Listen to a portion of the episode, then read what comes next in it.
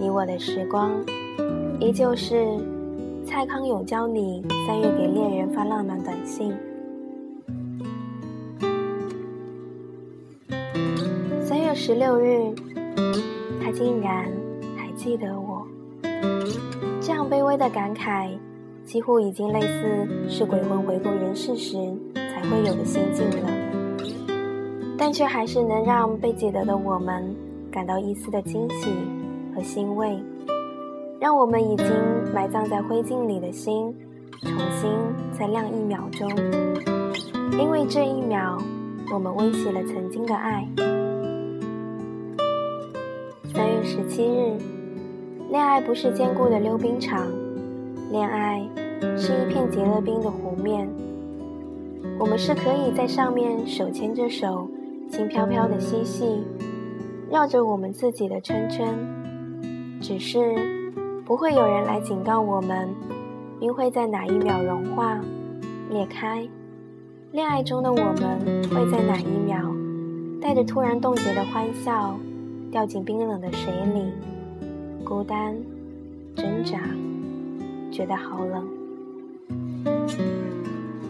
三月十八日，有些人羡慕别人的爱情，像羡慕别人身上穿的衣服一样，不得去买一件一模一样的来穿。请不要这样想，你不知道那件看似美丽的衣服，穿起来是什么滋味。也许勒紧到它，快窒息。也许他为了穿着那件衣服饿了五年了，也许布料让他浑身发痒起疹。你不是穿的人，你不知道的。三月十九日，恋爱的纪念物从来就不是那些你送给我的手表和项链，甚至也不是那些甜蜜的短信和合照。恋爱最珍贵的纪念物。是你留在我身上的，如同河川留给地形的那些你对我造成的改变。三月二十日，爱情不是宗教，宗教是你感受到以后就可以进一步相信，而爱情是，就算你感受到了，你还是可能不相信。我遇过这样一些人。他们再怎么强烈的感受到爱情，他们还是不相信。三月二十一日，当我单向的爱着你的时候，我只好是太阳，我依靠我自己的光支撑。等到我终于也被你爱着的时候，我变成了月亮，我依靠你的光确认我的存在。三月二十二日，美好的人并不是那么难遇到，难遇到的是美好而且深爱我们的人。因为深爱，我们才得以享有体会，进而了解他们的美好，他们的不为人知的美好。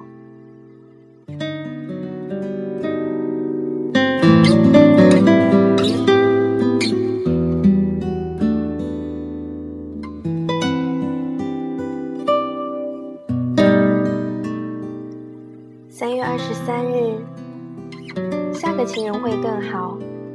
这句话太乐观了，太像安慰人的话。如果改成下个情人绝不会更糟，那就真实多了。因为上个情人横竖已经分了，注定是糟了。下个情人再怎么糟，也就是一样糟，不会更糟吧？只是。改成下个情人绝不会更糟，实在是怎么听怎么沮丧啊！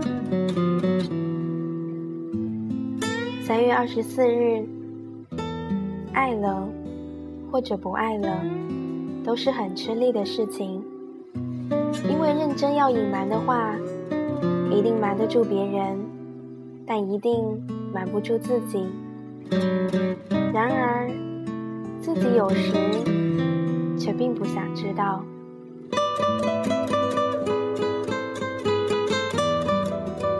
月二十五日，从我们苦苦的疯狂单恋中被抽离出来的情人，有时候很像是从美丽的橱窗被拿出来的华服，突然显得好可笑啊！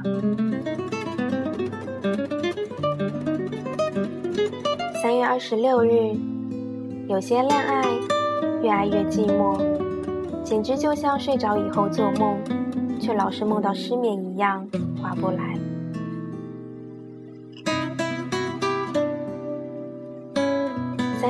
七日，我们像电波发射台一样，一次次的发射出爱的讯号，期待收到一点点回应，证明我们不是宇宙中唯一的存在，好给我们自己一个继续在宇宙漂浮下去的理由。只是常常，我们收到的只是自己的回音而已。三月二十八日，在你根本不知道我存在的情况下，我其实已经从头到尾完整的爱过你十遍了。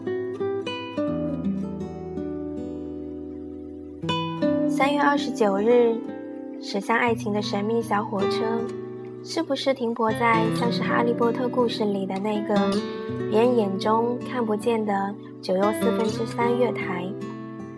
只有靠你自己冲向隐形的他，才上得了那节等待你的车厢吧。